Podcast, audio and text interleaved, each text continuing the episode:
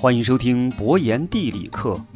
今天我们来了解苏联曾经规划的北冰洋大坝是个什么工程。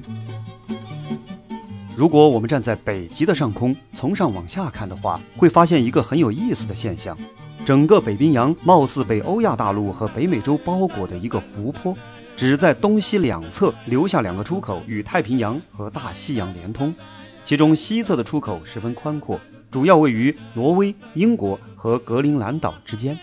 而东侧的出口则相对狭窄，正是位于阿拉斯加与楚科奇半岛之间的白令海峡。在上个世纪苏联国力如日中天的时候啊，曾提出过这样一个计划，即以人工筑坝的形式切断北冰洋与太平洋的联系，然后用核动力水泵将北冰洋的冰冷海水源源不断地抽入太平洋。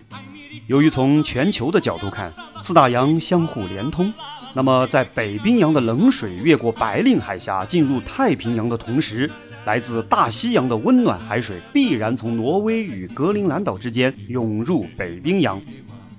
如果这样的海水置换能够实现的话，整个北冰洋的气候都将为之改变。届时，苏联漫长的北方海岸线将一改此前死寂的面貌，直通世界的各个角落。显然，从刚才的描述当中，我们不难得知，这是一个旷古未有的超级大工程。苏联人将其命名为“北冰洋大坝计划”。其实，他们之所以会有这样天马行空的想法，最主要的原因还是在于出海口的匮乏。从沙皇俄国诞生以来，俄罗斯的历史就是一部争夺出海口的奋斗史。可无奈的是，不管其怎样挣扎，最终总是摆脱不了先天的劣势。彼得大帝为了打通波罗的海而数次与瑞典鏖战。最后，尽管拿下了涅瓦河的入海口，并在此建立圣彼得堡，但波罗的海仍要通过瑞典与丹麦之间的厄勒海峡才能够进入北海，而北海历来又是英国皇家舰队的后花园。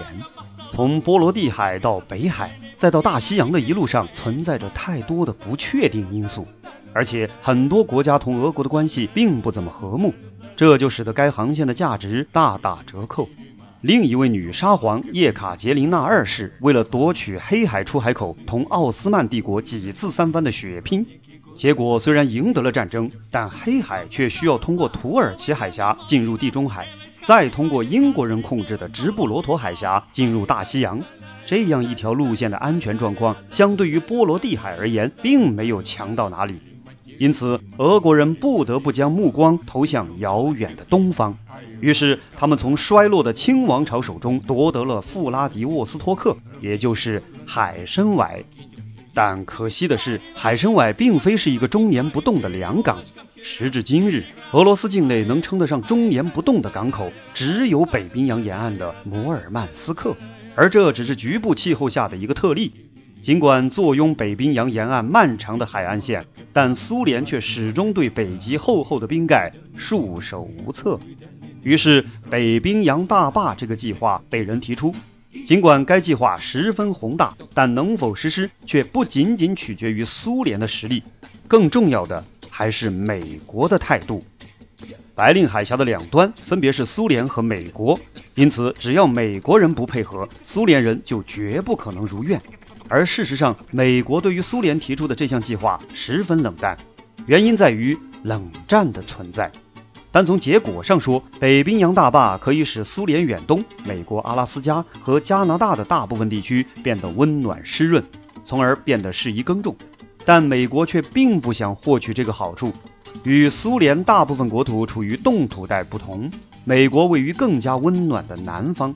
其可耕土地本来就位居全球第一。因此，也就犯不着为了一个阿拉斯加而帮助对手变得更加强大。由于美国人不合作，北冰洋大坝就始终停留在设想当中，一直到苏联解体，该计划也最终没能付诸实施。其实，类似于北冰洋大坝计划这样的超级工程还提出过许多，只不过因为种种原因而尘封在历史的档案当中。这一方面是人类科技发展的表现，而另一方面也是大国博弈的体现。本期博彦地理课就讲到这里，感谢您的收听，欢迎点击订阅，我们下期再见。